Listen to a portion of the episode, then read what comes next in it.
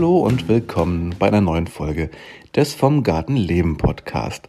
Heute wieder bei einer Folge Gartengeflüster, dem Format, bei dem ich euch äh, mitnehme in meinen Gärtnereialltag und euch einfach relativ frei heraus erzähle, was bei mir gerade los ist, was in der Gärtnerei so ansteht ähm, was meine Planungen angeht und so weiter. Themen heute werden sein ähm, meine Anbauplanung beziehungsweise was damit zusammenhängt, meine Jungpflanzenanzucht.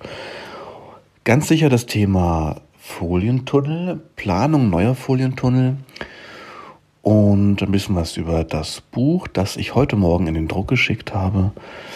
Und ähm, mal sehen, was mir noch alles einfällt.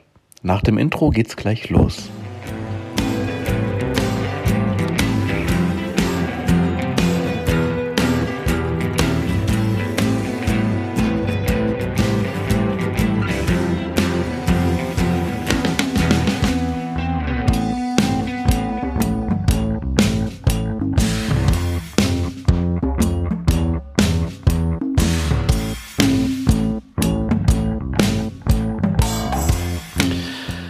Was soll ich sagen? Ich freue mich richtig, mal wieder einen Podcast aufzunehmen. Es ist, ich schaue mal gerade, ungefähr Viertel nach elf. Und ich habe mir seit langem mal wieder ein Glas Wein eingeschenkt und es mir auf unserem großen Ohrensessel gemütlich gemacht und nehme hier den Podcast auf.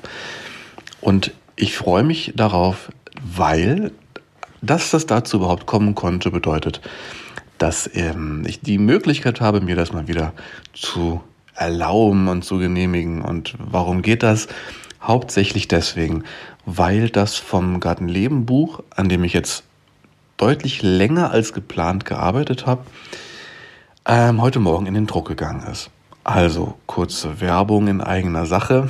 dass ich habe ähm, lange überlegt, in welcher Auflage ich das jetzt bestelle, so die, äh, beziehungsweise wie umfangreich die erste Auflage sein soll. Einiges wurde ja vorbestellt im Rahmen des, Rahmen des Crowdfundings. Ähm, dann gab es jetzt weiterhin die Möglichkeit, das vorzubestellen. Ich habe jetzt einige Exemplare mehr bestellt, aber die werden halt irgendwann weg sein. Ich nehme an, dass ich dann nochmal eine zweite Auflage bestelle, aber das ist alles jetzt sehr unklar.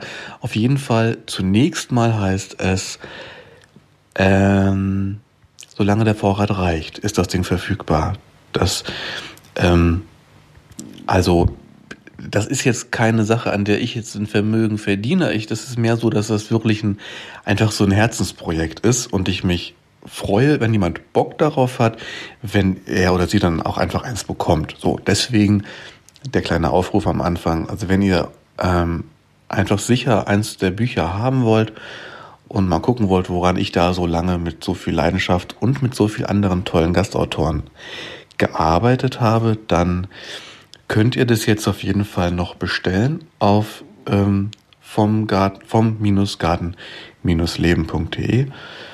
Ähm, ja, und ähm, über Feedback freue ich mich sowieso. Erstmal war mir jetzt einfach wichtig zu sagen, da könnt ihr das jetzt noch bekommen und wenn dann ähm, die erste Auflage weg ist, dann gucke ich weiter. Nur wenn ihr auf Nummer sicher gehen wollt. Wie gesagt, ja, äh, daran habe ich jetzt eben sehr lange gearbeitet und so langsam wurde es schon kritisch. Nicht nur deswegen, weil natürlich viele darauf warten, weil es ein Gartentagebuch ist, in dem, mit dem man eben auch plant, mit dem man, in dem man seine Dokumentation macht und so weiter.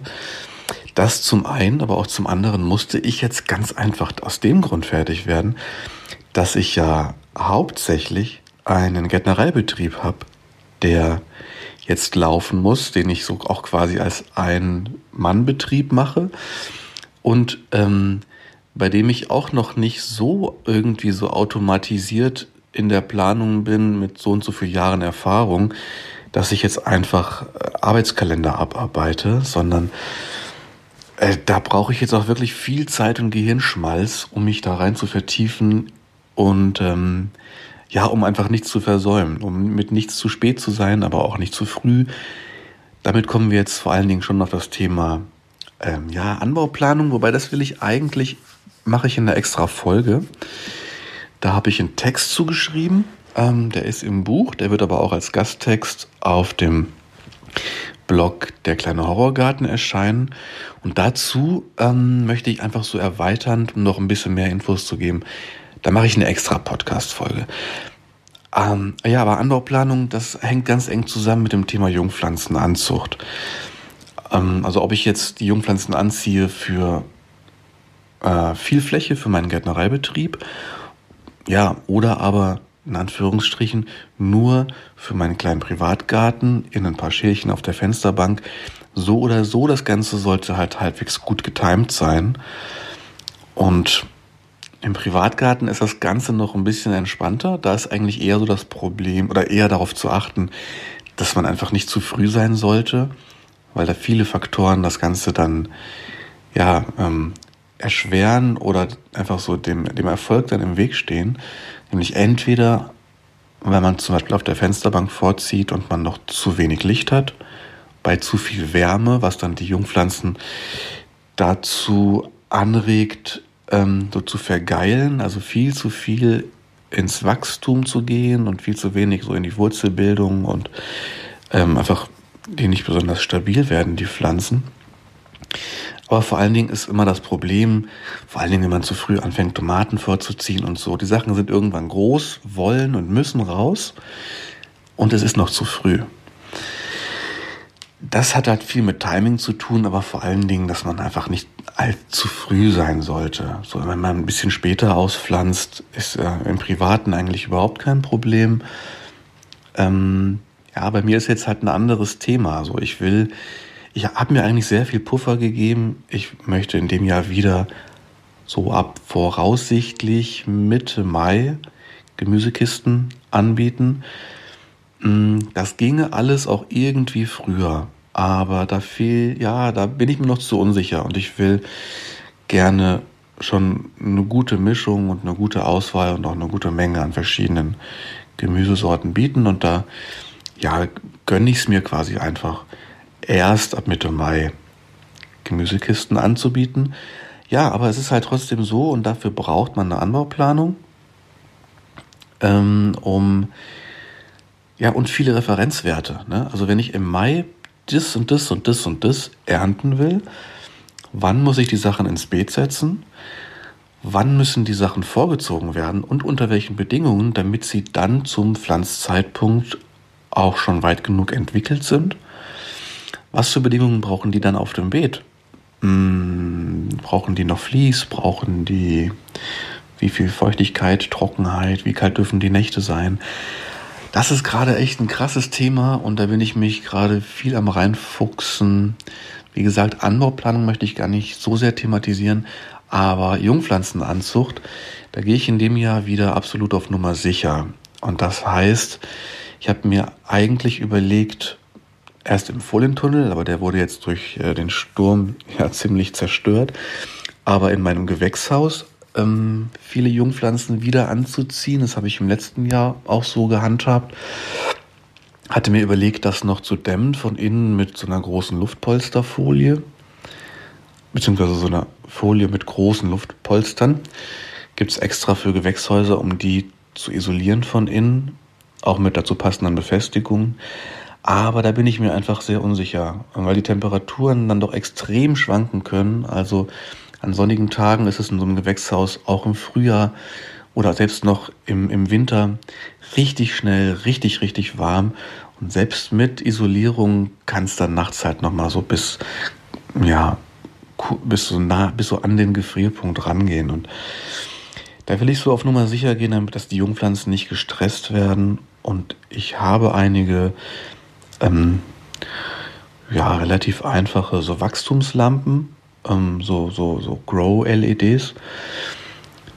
Und das versuche ich jetzt ein bisschen zu optimieren im Vergleich zum letzten Jahr und habe eine ganze Reihe mit Holzregalen gebaut, wo so Multitopfplatten hinpassen und ähm, in die verschiedenen Ebenen jeweils kommen so Wachstums-LEDs. Da werde ich sicherlich auch mal einen Artikel zu schreiben, ein paar Bilder von machen.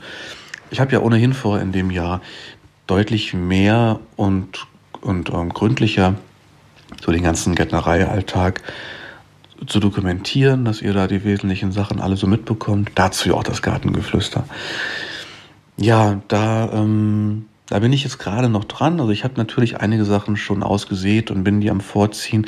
Das war jetzt aber noch recht ähm, provisorisch, zwar auch unter Wärmelampen und so, aber das ähm, lässt sich noch optimieren, denn ich brauche halt wirklich viel, viel Platz unter Wärmelampen und deswegen diese Lösung vor allen Dingen mit den Regalen, um da auf mehreren Ebenen zu arbeiten.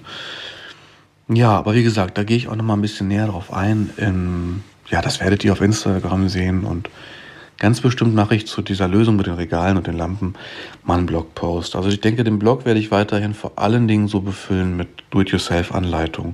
Weil dafür ist das sehr gut geeignet. So ähm, kleine up-to-date News und sowas mache ich auf Instagram.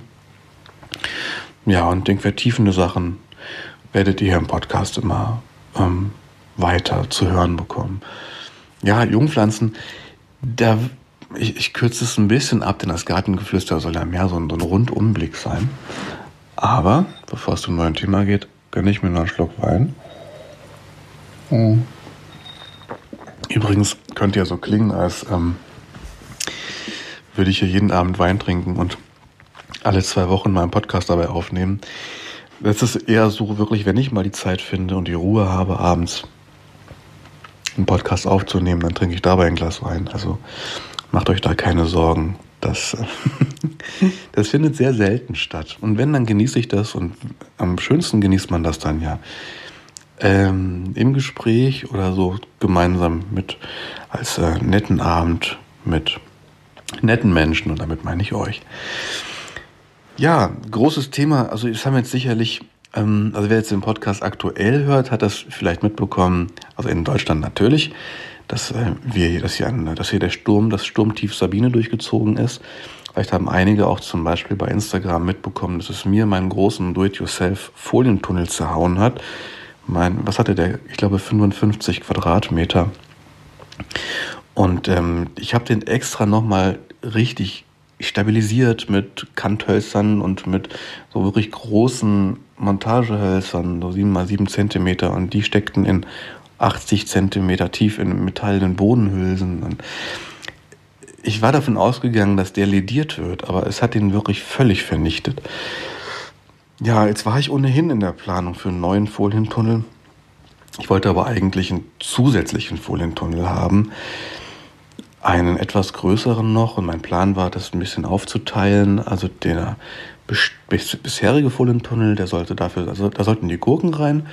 Gurken mögen es ja eher warm und eher feucht, noch mehr als Tomaten. Tomaten sollten in den neuen Folientunnel, der mehr Möglichkeiten auch bekommen sollte zum belüften. Denn Tomaten ja, reagieren dann doch empfindlicher auf Hitze und brauchen mehr ähm, Belüftung als, als Gurken. Jetzt sind die Pläne alle ein bisschen über den Haufen. Also mein Fazit von durch diesen Sturm jetzt ähm, ist, dass ich grundsätzlich zwar schon an diese, an diese Selbstbaulösung glaube. Ich denke, dass die auch für die meisten Standorte wirklich viel taugt. Ähm, aber mein Privatgrundstück hier unten, wo auch das Kantholzgewächshaus steht, da bin ich mir sehr sicher, dass das da auch nicht kaputt gegangen wäre. Aber auf dem Standort, wo meine Gärtnereifläche ist, das ist der, die höchst, der höchstgelegene Punkt eigentlich so in der, in der Gegend. Und von allen Seiten, also umgeben von, von Feldern hauptsächlich, und da fegt der Wind einfach drauf. Also das ist da zu exponiert und zu anfällig. Und da habe ich ja im Grunde genommen jetzt die Wahl zu sagen, entweder ich baue einen Tunnel, der noch stabiler ist, oder aber ein Tunnel, der flexibler ist. Also meine Wahl ist jetzt gefallen auf einen Tunnel, der deutlich flexibler ist. Und zwar so ein Caterpillar-Tunnel, also so ein Raupentunnel. Das heißt, die Bögen sind aus Metall, sind Stahlrohre. Und ähm, die sind verbunden im Grunde genommen mit einer Schnur, die am Anfang des Tunnels im Boden steckt, am Ende im Boden steckt und dann einmal um jeden Bogen gewickelt ist, sodass da Spannung drauf ist. Das bietet die Stabilität so, dass die Bögen halt nicht hin und her schlackern. Dann wird die Folie drüber gespannt und dann wird die Folie mit Schnur befestigt. Also die Schnur wird ähm, über Kreuz drüber gespannt. Dadurch entsteht dann diese Raupenform, weil die die Segmente dann nochmal so unterteilt. Dann sieht das ein bisschen aus wie eine Raupe. Der Vorteil ist, die Folie ist halt nicht irgendwie unten an einem Rahmen befestigt, ist auch nicht eingegraben oder irgendwas, sondern nur durch die Schnüre befestigt. Und man kann die Folie einfach anheben an den Seiten zum Belüften. Das macht das ganze Ding aber generell erstmal weniger stabil, denn wenn ein Sturm kommt und das Ding steht so da, kann der Wind die Folie schon auch ein bisschen anheben, kann drunter und kann das auseinanderhauen. Aber wenn man, man kriegt das ja mit und ähm, wenn ich das jetzt im Hauptberuf mache und dann eben auch nicht einfach mal zehn Stunden an der Arbeit bin und nicht reagieren kann, wenn man merkt einfach, es kommt ein Unwetter auf, ähm, dann kann man die Folie relativ einfach abnehmen. Und dann hat, bietet der Tunnel keine Angriffsfläche mehr. Das ist meine Planung. Und das will ich auch im Do-it-yourself machen. Also da bin ich gerade so noch am, beziehungsweise im Grunde habe ich die Materialliste schon zusammen. Ähm, Im Englischen gibt es da viele Anleitungen für. Da heißen die Materialien Electrical Conduit. Und dann gibt es Anleitungen dafür, wie man für Hoop Houses, also für diese Fohlentunnel, wie man dafür extra so Bänder, also ne, so, so, ähm, so Bieger, also wie, wie, man Formen herstellt, ähm, um diese ähm, Leerrohre, also wie die, was, man, was viele nehmen für, für Minitunnel, diese Plastik-Leerrohre, die gibt es auch als Metall, also als Alu oder in Stahl, gibt es auch für, ähm, äh, also rostfrei. Und ähm, die kann man dann mit ähm, Rohrverbindern, auch mit innenliegenden Rohrverbindern ähm, verlängern, so auf 6 Meter, auf 9 Meter. Und ähm, gibt es in verschiedenen Durchmessern. Ich denke, ich werde so einzöllige nehmen und ähm, genau mir eine Form machen und biege die dann von Hand, diese Bögen. Und viel mehr braucht es dann eigentlich nicht. Ja, das ist der Plan. Aber auch dazu, wenn das dann soweit ist, dann werde ich sicherlich eine, eine ganze Serie dazu machen und zeigen, ähm, wie, ich, wie ich das produziere, von Anfang bis Ende. Also, ja, ich sage es jetzt öfter, aber ich mache ja wirklich die Sachen, die mir selber so fehlen. Ne? Und was habe ich auch im letzten Jahr halt schon, oder eigentlich ja jetzt vor über einem Jahr, ähm, Tage und Nächte und jede freie Sekunde irgendwie damit verbracht, mir das Gehirn zu zermartern, wie ich so einen Folientunnel bauen kann. Deswegen, als das Ding letztes Jahr stand, wenn mir das dann ein Sturm zerhauen hätte, ich glaube, da, also das hätte mich schon sehr, sehr tief getroffen. Jetzt hat der Tunnel ein Jahr gestanden, hat auch einige Stürme überlebt. Ich habe ein Jahr lang drin Tomaten angebaut und Auberginen und Chilis und Gurken und ja, deswegen war jetzt der Totalverlust, eben weil ich in meinen Planungen auch schon weiter war und schon so viele neue Ideen hatte. Aber nichtsdestotrotz, also ähm, ich habe jetzt, bin jetzt der Meinung, wieder viele Sachen rausgefunden zu haben, neue Ideen für Tunnelbau und ähm, habe mir aber auch das wieder recht mühsam erarbeiten müssen und deswegen ja, freue ich mich drauf, da Anleitungen zu machen, weil ich einfach sicher bin, dass ich nicht der einzige Mensch bin, der nach sowas sucht nach vergleichsweise günstigen ähm, Möglichkeiten, sich sowas eben selbst zu bauen. Ja. Also da bin ich wirklich, da freue ich mich drauf, zum einen das Ding aufzubauen und zum anderen diese ganzen Erfahrungen dann, dann ähm, wieder so an euch weiterzugeben. Ja, das großes Thema Folientunnel. Ansonsten sind das jetzt aber eher alles noch Sachen, die ähm, ähm, ja, so theoretische Sachen, die in der Planung sind. Jetzt, wo das Buch fertig ist, ja, geht für mich ähm, so der, der wirkliche Gärtnereialltag erst wieder los. Vom Zeitpunkt her war das jetzt mh, hm, ja auch notwendig, mit dem Buch fertig zu werden, aber es, es ist auch noch absolut, absolut im Rahmen. Und ähm, ja, ab morgen geht dann die Arbeit draußen so richtig los und da freue ich mich drauf. Mein Vater kommt morgen vorbei und ähm, hilft mir. Ich würde gerne andere Sachen schon machen, schon ja, noch so ein bisschen Beete vorbereiten, Kompost rumkarren, aber was wir jetzt erstmal machen werden, ist den zerstörten Folientunnel ja wegräumen, zusammenräumen, gucken, was davon zu retten ist, vielleicht Abschnitte der Folie ähm, raustrennen und aufheben. Zum vielleicht ja eignen sich da so ein paar, paar Teile von, um später einen anderen Tunnel zu reparieren, auszubessern oder um irgendwann mal Gewächs, also Folientunnel, Türen zu bespannen oder sowas. Ich denke, da ja, kann ich sicherlich noch ein paar Sachen aufheben. Ansonsten das ähm, Gerüst vom, vom alten Tunnel, ich denke, das ist, wird komplett hin sein.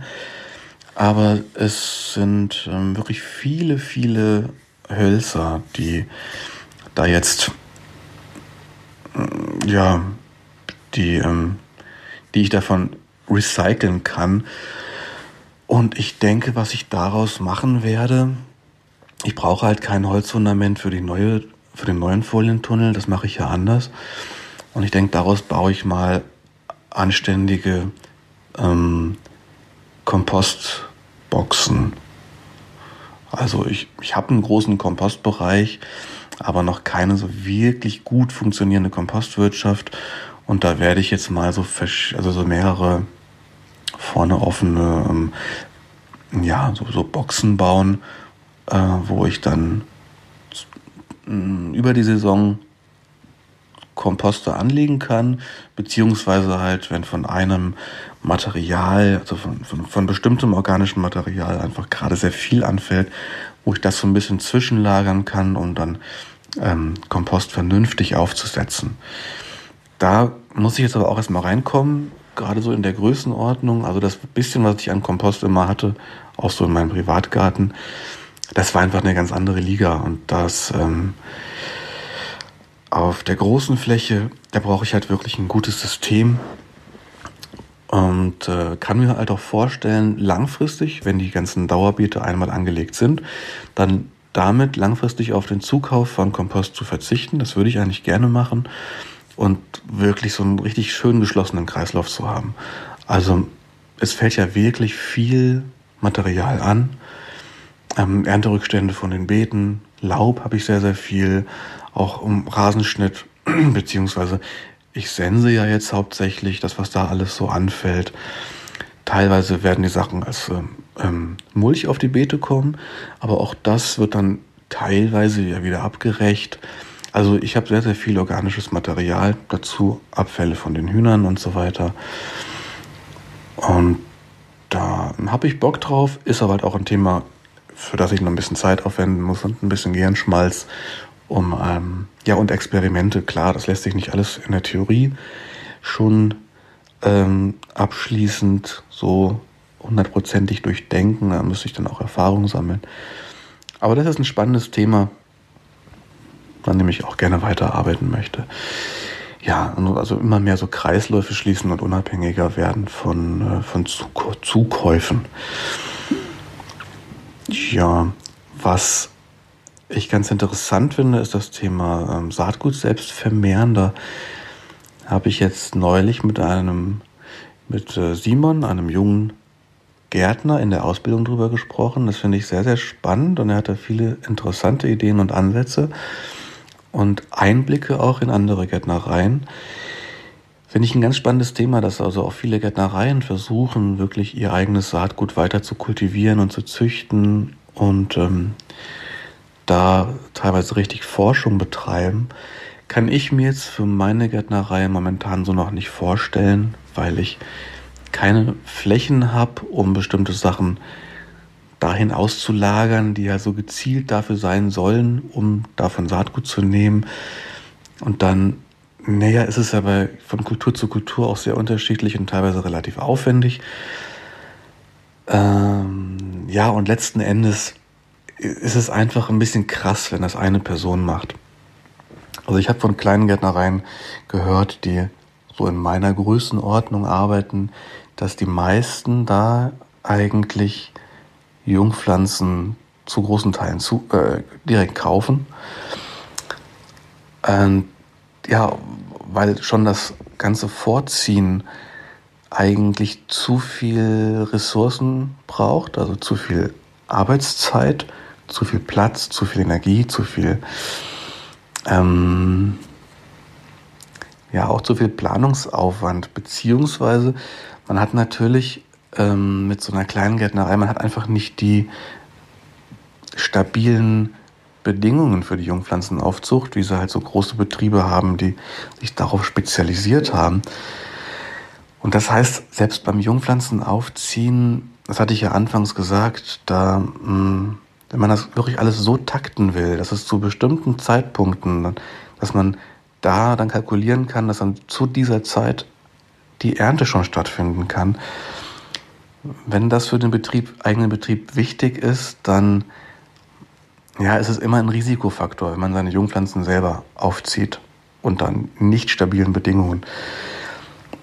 Und ähm, wenn man die Jungpflanzen einkauft und, und bei der Bestellung sagt, an dem und dem Tag möchte ich von dieser, von, von den und den und den und den Pflanzen so und so viel Stück haben.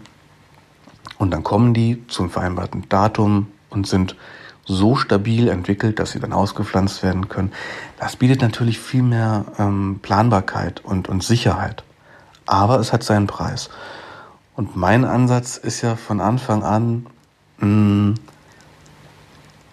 quasi zu zeigen, dass man ohne große Investitionen, ohne Startkapital und ohne Kredite einfach, einfach eine Gärtnerei aufmachen kann. So, wenn man Bock hat und wenn man, ja, wenn man die Bereitschaft hat, ähm, dem auch einiges unterzuordnen. Klar, weil das in der ersten Zeit einfach richtig krass anstrengend ist und richtig krass viel Zeit braucht. Ähm, ja, und man sich da reinknien muss. Ja, man kann sich dann, ja, man hat einfach wenig Platz dann noch für andere Themen. So. Ja, deswegen versuche ich ja, mir eben auch zum Beispiel die Tunnel selbst zu bauen oder ziehe eben meine Pflanzen vor. Denn wenn ich eben, wenn ich direkt vom, vom Start weg sage, ich, baue, ich kaufe mir einen Einachser und dann kaufe ich mir ein großes, teures Gewächshaus, klar, das, das macht dann vieles einfacher letzten Endes. Aber wenn ich schon Startinvestitionen von 40 oder 50.000 Euro habe und dann auch damit kalkulieren muss, dass ich in der Saison schon, hm, dass da schon mal 5.000 Euro für Jungpflanzen weg sind, dann startet man schon auf einem Level, dann hat man eben schon einfach, einfach schon mal diesen, diesen Berg an Ausgaben, den man erstmal erwirtschaften muss, um auf Null zu kommen. Ja, das ist krass. Und da bin ich lieber in Anführungszeichen erstmal so ein bisschen unprofessioneller, mache vieles selbst und das klappt auch nicht alles perfekt, aber die Fallhöhe ist einfach viel geringer. Und ich kann vielleicht einen großen Teil der Ausgaben einfach so von meinem laufenden Konto bezahlen und erwirtschafte viel schneller Gewinne. So. Und kann mir viel, viel schneller mein, ähm, mein Leben finanzieren dadurch. Ja, verschiedene Ansätze, das ist meiner und das versuche ich ja mit dem ganzen Projekt vom Gartenleben zu zeigen. Ich habe bestimmt noch ganz, ganz viele Sachen, die ich jetzt erzählen könnte, Sachen, die gerade anliegen, aber das waren die Sachen, die mir jetzt zuallererst in den Sinn gekommen sind. Und ich möchte ja, dass das Gartengeflüster nicht allzu sehr ausufert. Ich mache lieber ähm, bald mal wieder eine Folge. Und von daher würde ich es jetzt damit schon bewenden lassen. Und wenn ich gleich noch ein bisschen Bock habe und der Wein noch schmeckt, dann nehme ich vielleicht lieber gleich noch direkt im Anschluss eine Folge auf zum Thema Anbauplanung. Und selbst wenn ich das heute nicht mehr mache, dann vielleicht morgen. Also innerhalb kürzester Zeit werdet ihr diese Folge auch zum Anhören finden. Aber Heute sind wir noch im Gartengeflüster und ich bin euch, wenn ihr bis hierhin gehört habt, sehr dankbar und froh, dass ihr die Zeit mit mir verbracht habt.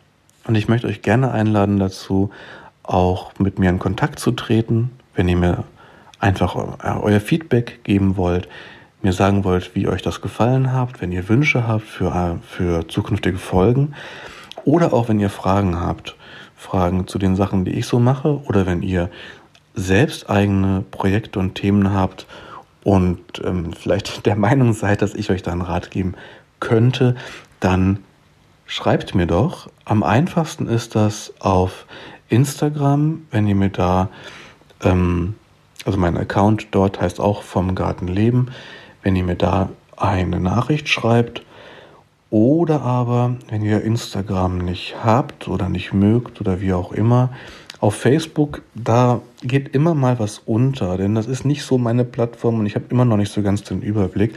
Einfacher ist es, wenn ihr auf den Blog geht, www.vomgartenleben.de und mir da einfach über das Kontaktfeld eine Nachricht schreibt. Das bekomme ich dann per Mail und kann euch da direkt antworten. Ja, Jetzt bleibt mir nicht viel mehr, als euch auch noch einen schönen Abend oder einen schönen Morgen, einen Mittag oder einen schönen Abend zu wünschen, einen, ähm, eine weiterhin gute Fahrt zur Arbeit oder wie auch immer ihr diesen, in welcher Situation auch immer ihr diesen Podcast gerade hört, habt eine gute Zeit. Bis zum nächsten Mal. Macht's gut.